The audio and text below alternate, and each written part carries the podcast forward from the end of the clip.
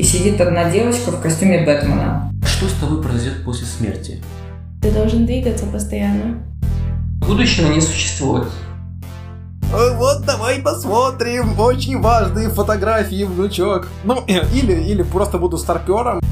Вы слушаете подкаст «Сурок в лесу». Подкаст, где я, тихий, необщительный, скромный, никому неизвестный подросток, начинаю разговаривать с обществом, чтобы узнать о том, с какими людьми мне придется сталкиваться в жизни – в школе учат совершенно не таким вещам, поэтому это будет своеобразной школой жизни для меня.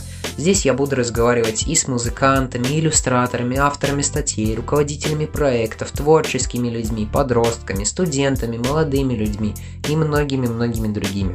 В первом сезоне я буду разговаривать с людьми из разных отделений молодежной организации Young Folks, так как подкаст создается специально для их журнала Voice. О том, что это такое, вы сможете прочитать из ссылок в описании или можете услышать в дальнейших эпизодах. Первый эпизод выйдет через неделю после публикации трейлера.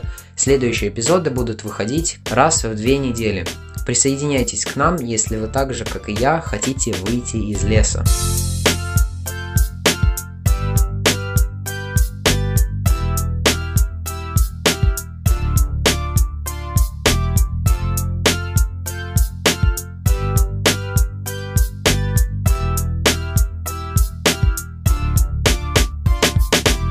Я знаю все про свой лес, но что за ним? Из чего состоит реальный мир? Жить одному невозможно, животные не могут выжить без социального контакта. Путь будет непростым, местами даже страшным, но я уверен, что оно того стоит.